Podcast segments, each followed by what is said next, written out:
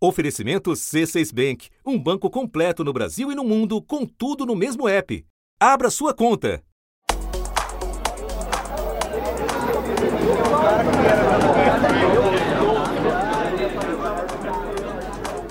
Na esquina entre as ruas Augusta e Peixoto Gomide, região central de São Paulo, a noite está animada.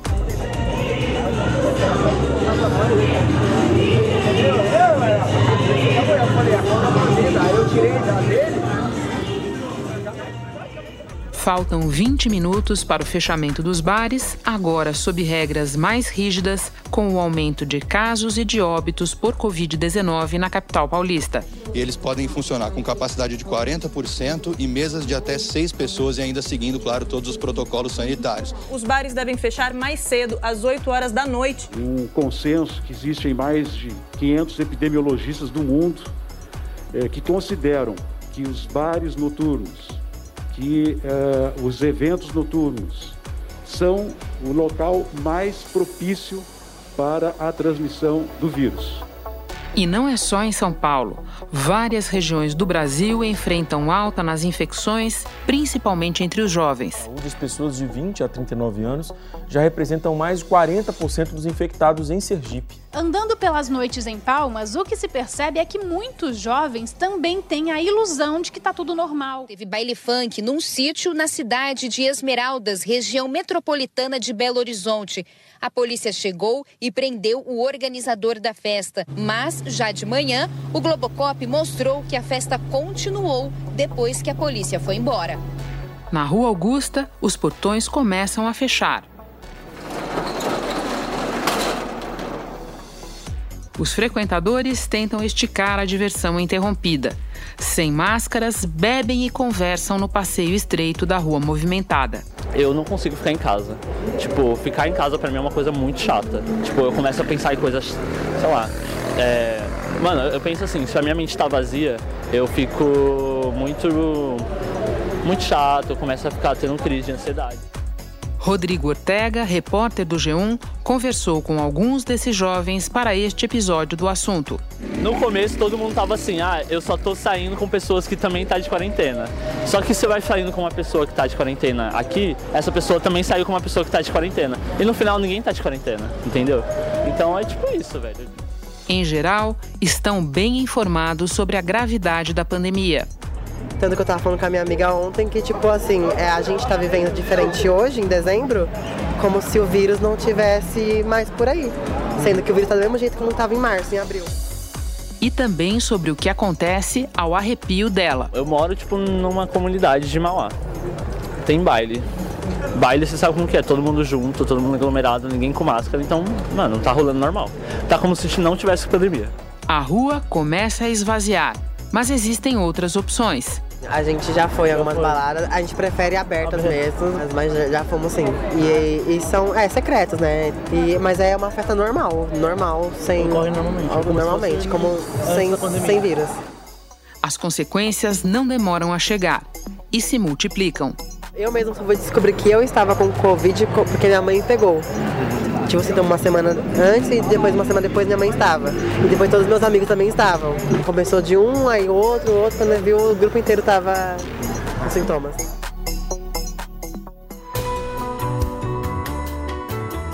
Da redação do G1, eu sou Renata Loprete e o assunto hoje é festa na pandemia o que leva as pessoas, sobretudo mais jovens, a abraçar o risco de contrair o novo coronavírus e contaminar o próximo, aglomerando em bares e baladas como se não houvesse amanhã. Neste episódio, eu converso com o estatístico e doutor em psicologia Altair de Souza, pesquisador da Unifesp e apresentador do podcast de divulgação científica Naru Rodô, que em japonês significa Entendi. Antes, falo com a jornalista Isabela Leite, repórter da Globo News em São Paulo. Segunda-feira, 14 de dezembro. Isabela, com a proximidade do final do ano, cresce a preocupação dos especialistas com aglomerações de maneira geral e com festas, especialmente as festas clandestinas, que de clandestinas não tem muita coisa, porque não é muito difícil chegar até elas. Você, como repórter, entrou na lista de uma dessas festas. Então eu começo te pedindo que nos explique qual é a dinâmica de um evento assim. Olha, Renata, quando a gente começou a produzir essa reportagem, eu e o Henrique Picarelli, que foi meu colega né, nessa produção, a gente, de princípio, achou que era difícil, né? Por ser uma festa clandestina, que seria muito difícil esse acesso. Mas em pouco tempo ali a gente já percebeu que, como você bem disse, de clandestina ela não tinha nada, porque era muito fácil chegar nos organizadores, nos promoters e isso tudo por aplicativos de mensagem de celular, por redes sociais. Então a gente primeiro conseguiu chegar até esses promoters e eles, em ligações por telefone, revelaram é, como funcionava todo o esquema e basicamente como funcionam essas festas. Mulher é VIP, na verdade. O ingresso começa a ser feita a venda a 500 reais e consome 400, né? E daí, de acordo com a, a, a venda, o lote vai aumentando e também o, o, o, valor do ingresso vai aumentando junto. Não existe a venda tipo antecipada. Eles divulgam uma data e um horário para elas começarem, às vezes até quais serão as atrações. E aí eles dizem que as pessoas interessadas precisam procurá-los de uma forma privada, né, no direct daquela rede social ou pelo celular. E aí nesse contato eles já colocam essas pessoas interessadas numa lista. Um pouco antes do início da festa, uma hora antes, eles divulgam já mais detalhes da festa, inclusive o chamado ponto de encontro, que nada mais é um estacionamento de onde partem vans até o lugar dessa festa. O local e o endereço a gente sempre é, manda para as pessoas, né? Através do nosso e-mail, nosso número. É São Paulo, com toda certeza. E daí, tipo assim, geralmente eles fazem uma, as festas no, no bairro do Itaim, no Morumbi. Então a gente percorreu todas essas etapas, a gente conseguiu registrar esse entre e sai de vans no estacionamento e acompanhamos uma delas até a gente chegar no local de uma dessas festas. E aí lá as pessoas saem e entram numa casa de espetáculo, uma casa, enfim, onde essa festa é realizada com toda a estrutura de um evento, como se ele fosse um evento com autorização para funcionar. Isabela, obviamente vocês não entraram na festa, mas vocês viram imagens nas redes, então eu te peço que nos descreva como é lá. Alguém de máscara para começo de conversa? Olha, a gente não conseguiu registrar ninguém de máscara. Isso já era até admitido na própria ligação com o promoter. Não, na verdade, o esquema de máscara é você usa, né, no estacionamento, quando você for fazer a compra da, do ingresso ou a, a, retirada do ingresso, enfim. E na festa não precisa. As pessoas até vão, mas lá todo mundo tira. E até deixou muito claro que não tinha ninguém para atrapalhar, ou seja, não tinha nenhuma fiscalização. E a gente conseguiu registrar nas imagens também que as pessoas já chegaram chegavam no estacionamento sem máscara, entravam nas vans sem máscaras e depois entravam na festa sem máscaras. Como é que a gente conseguiu acompanhar como era a movimentação lá dentro?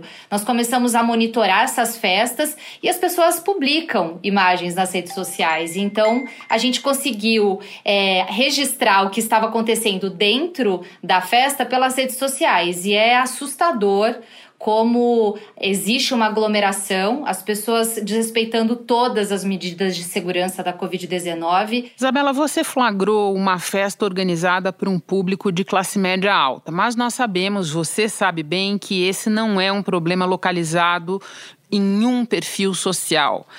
Então eu te pergunto é, sobre a reação do poder público e, e já levando em conta essa diferenciação. O poder público age sempre, nunca age, age de maneira diferenciada se é uma festa de classe média alta ou se é na periferia? Como é que funciona? É, a gente já percebia que quando os bares e os restaurantes foram autorizados a reabrir com algumas restrições, que as fiscalizações eles eram, elas eram muito pontuais em locais conhecidos aqui em São Paulo, como a Vila Madalena e outros bairros da Zona Oeste que concentram mais bares e restaurantes. A gente tinha duas situações: aquelas festas mais na periferia, que eram festas ao ar livre, os chamados pancadões, os bailes funks, que quando a imprensa às vezes chegava e registrava, depois a polícia militar chegava para encerrar e muitas vezes até de uma forma é, mais agressiva, né, mais ostensiva. Mas quando a gente vai para essas festas mais reservadas, em casas de bairros de classe média alta, o que a gente percebe é que de fato não há uma fiscalização é, efetiva, porque as festas elas continuam. Como as atrações são boas, as pessoas chegam muito cedo porque tem um limite de pessoas na festa também, né? São mil pessoas.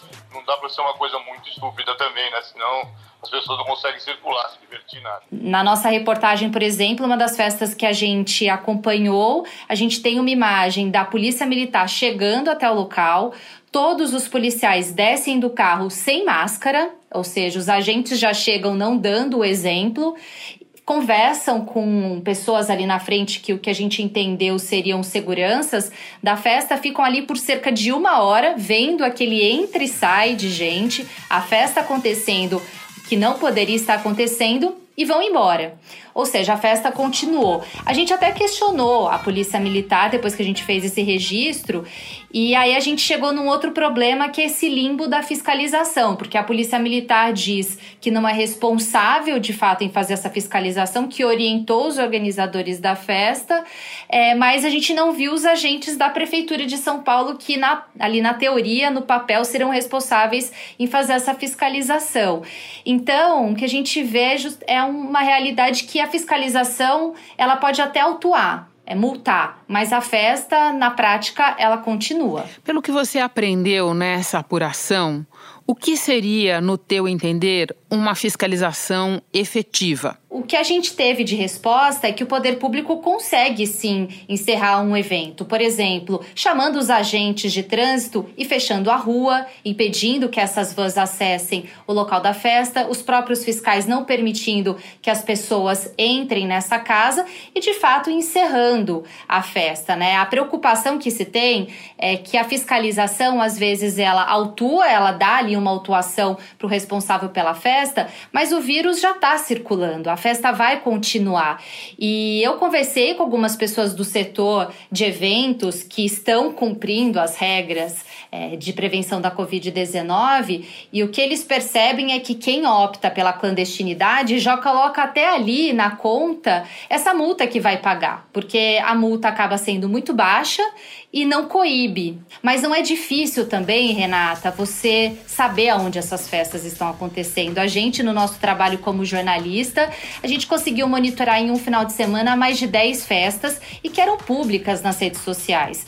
Então, para mim, uma fiscalização mais efetiva seria um serviço de inteligência da polícia, aliada a outras forças de segurança, a vigilância sanitária, para impedir que essas festas comecem. Da mesma forma que como nós conseguimos chegar até esses locais e acessar esses organizadores, a polícia e a fiscalização das prefeituras conseguiriam da mesma forma, porque a gente até evita que haja essa aglomeração e, consequentemente, é, a possibilidade maior de disseminação do vírus. Isabela, eu agora vou conversar com Altair de Souza, mas antes me despeço de você. Muito obrigada pelas informações. Bom trabalho. Muito obrigada, bom trabalho para vocês também.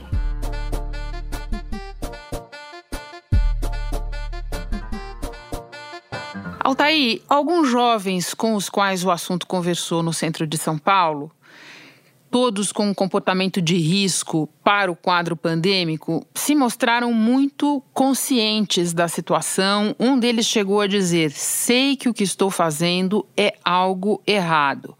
Então eu começo por te perguntar: o que é que leva uma pessoa, mesmo sabendo do que se trata, tomar o risco? para si e para os outros. Na verdade, isso não é um comportamento que aparece unicamente nos jovens, ele aparece em todas as pessoas. Pela psicologia, que é a minha área de atuação, isso é conhecido como a capacidade de autocontrole. Autocontrole, por definição, é a capacidade de você conseguir esperar para ter um ganho maior no futuro frente a um ganho menor imediato. Né? É basicamente a capacidade de você esperar. Uh, quando você é muito jovem, antes de você, você tem proporcionalmente muito menos vida do que para o futuro, né? Quando você tem 15, 16, 17 anos. Né? Até uns, a gente considera jovem até uns 25 anos, do ponto de vista maturacional. A ideia de autocontrole é quando a pessoa, quando a, a, falta de autocontrole, na verdade, é quando a pessoa é muito mais motivada pelo ganho próximo, presente, ao invés de um ganho distante. Então, por exemplo, o que está próximo de mim? É a, a balada. Né? O que está próximo de mim é poder sair com os meus amigos. O que está próximo de mim é eu abrir o meu, meu celular e ver num story meu amigo numa festa, sendo que eu estou fazendo isolamento social. É isso que está próximo de mim. O que está distante? São os casos acontecendo, são, em geral, é uma pessoa que está doente, mas não é uma pessoa tão próxima a mim. Né? Ou, por exemplo, eu não me sinto capaz de mudar a situação da forma como ela, como ela está. Eu não sou um indivíduo que gera tantos malefícios quanto eu acho que geram. Tudo isso está distante. Comecei a trabalhar já uns três meses atrás, dois meses atrás. Aí peguei metrô, peguei ônibus. Aí a gente fica meio, né, nossa, sendo obrigado, né, a pegar metrô, ônibus, que também é um risco muito grande. Então, para mim foi meio que essa essa balança, assim, sabe? Que eu comecei a sair, que eu pensei, eu posso trabalhar, então é, pegar metrô lotado também posso me arriscar, talvez, sabendo o dos riscos que tem também, claro, né? né? Então, eu não acho que, por exemplo, a, a, minha avó, meu avô vai ficar doente por minha causa, porque eu tomei uma cerveja no final de semana passado. Porque eu tenho muito, muita dificuldade de associar a minha ação com o resultado. Isso acontece com todas as pessoas, tá? Porém, nos adolescentes isso é mais forte. Então, você evitar de ir numa festa para proteger outras pessoas é, é uma iniciativa de pessoas que, em geral, têm mais idade, têm mais lastro, mais experiências. Né? Então, é mais comum esse tipo de raciocínio do ponto de vista do comportamento, não do pensamento sobre o comportamento, em pessoas com mais de 30, 40 anos. As pessoas muito jovens, elas, elas até entendem. Não, não, eu sei que eu tô me arriscando, colocando outras pessoas em risco, mas ela não consegue evitar. Eu fiquei em casa seis meses e, tipo, mano, impossível você ficar dentro de casa. Mano, uma hora sua mente pede para você sair, nem que seja para você ir no shopping comer alguma coisa. Então é uma separação entre o que a gente chama, uma separação entre o comportamento ou a escolha e a decisão, que é o pensamento sobre o comportamento. Eu também estava falando ontem muito isso com a minha amiga, que no começo eu estava super reprimindo, militante. super militante. E acabou que, ah, como eu falei, tipo, hoje a gente está vivendo como se, o, como se o vírus não estivesse. Só que as vidas voltaram. Por falar em pegar o celular e ver o stories do amigo na festa, uma coisa que aparece com frequência na fala dos jovens é esse aspecto de pressão do grupo, de influência das redes sociais. Uma coisa de não querer ficar de fora, digamos assim. Como é que você analisa esse aspecto? As redes têm mesmo um peso significativo nessa hora? Sim, uh, as redes têm um peso, sobretudo porque elas ratificam para nós mesmos eh, os grupos aos quais pertencemos ou gostaríamos de pertencer. Então, você acompanhar o que seus amigos estão fazendo e aumenta a sua vontade, do ponto de vista próximo, de também partilhar dessas vivências porque a rigor você se considera nesse mesmo grupo dos seus amigos, das pessoas que você considera ou dos grupos que você tem interesse em participar. Então a internet tem, e as redes sociais principalmente, um papel fundamental nessa questão. Outra fala muito recorrente, e daí eu concordo total com você, não é só entre os jovens, é a fala do cansaço, da exaustão com a pandemia, não que o vírus esteja cansado de nós. Isso aparece demais nas conversas. Qual é o mecanismo mental disso, Altair? Esse mecanismo mental, na verdade, ainda tem, em relação à pandemia, tem poucos trabalhos, né? Porque é um evento muito recente.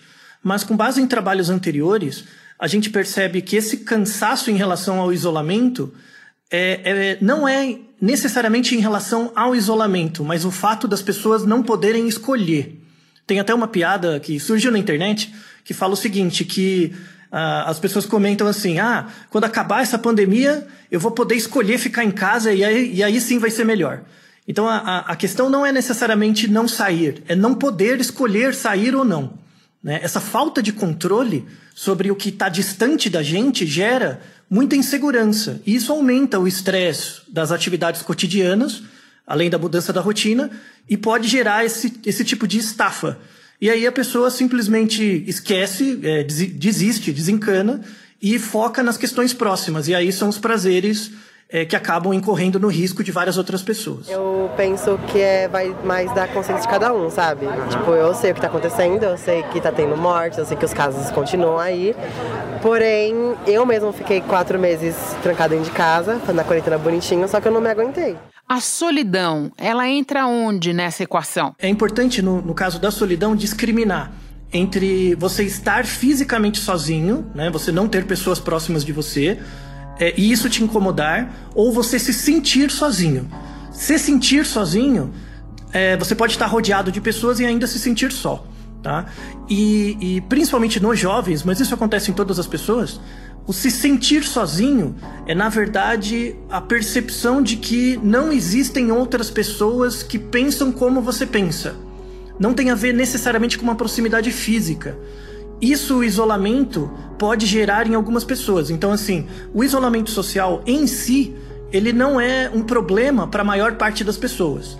Mas para aquelas pessoas que se sentem sozinhas, ou seja, não conseguem encontrar pessoas que pensam como elas, né, com facilidade, essas pessoas vão sofrer mais com isolamento e vão buscar esse tipo de experiência é, ativamente. Então, vão participar das festas, vão participar de reuniões sociais, onde, o, de novo, o ganho próximo está disponível, mas a, uma perda longínqua, que pode se tornar próxima, que diz respeito à contaminação de outras pessoas, também está presente, infelizmente.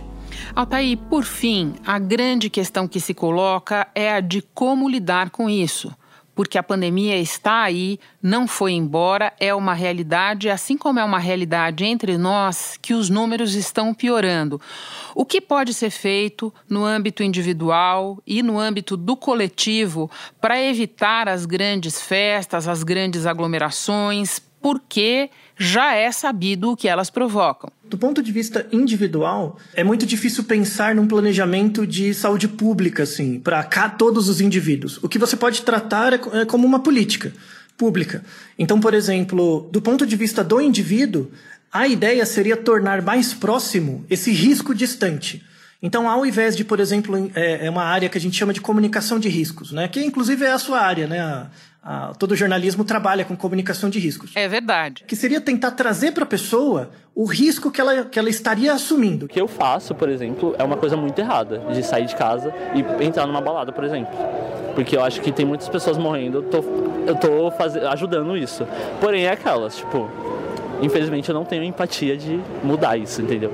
Eu estou fazendo uma coisa que é muito errada, porém na minha consciência está limpa. Ao invés de eu dizer, dizer que morrem mil, mil pessoas por dia, eu pegar uma pessoa que é muito parecida, que é trazer o caso, por exemplo, da Dona Maria e mostrar o caso da Dona Maria como um exemplo para as pessoas, para que elas criem um senso de alteridade com aquela situação. Nossa, essa Dona Maria lembra minha avó, lembra meu tio, minha, minha tia, enfim.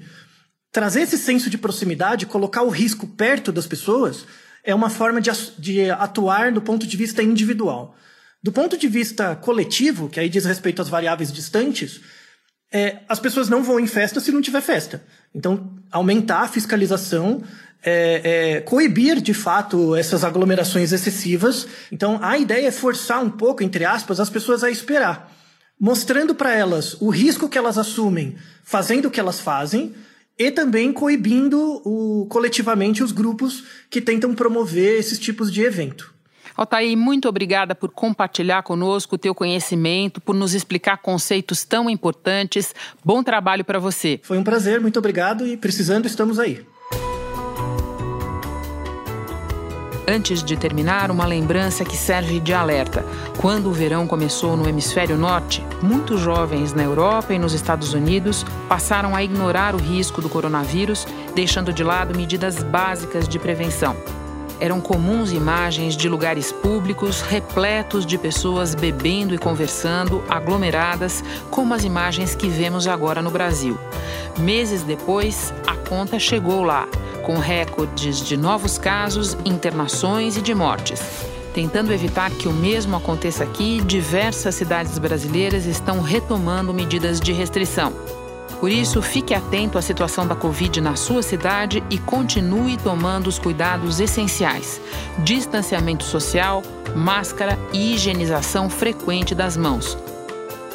Este foi o assunto podcast diário disponível no G1 e também no Google Podcasts, Spotify, Apple Podcasts, Deezer, Castbox, Amazon Music. Nas plataformas digitais de áudio dá para seguir a gente e assim não perder nenhum episódio. Eu sou Renata Loprete e fico por aqui. Até o próximo assunto.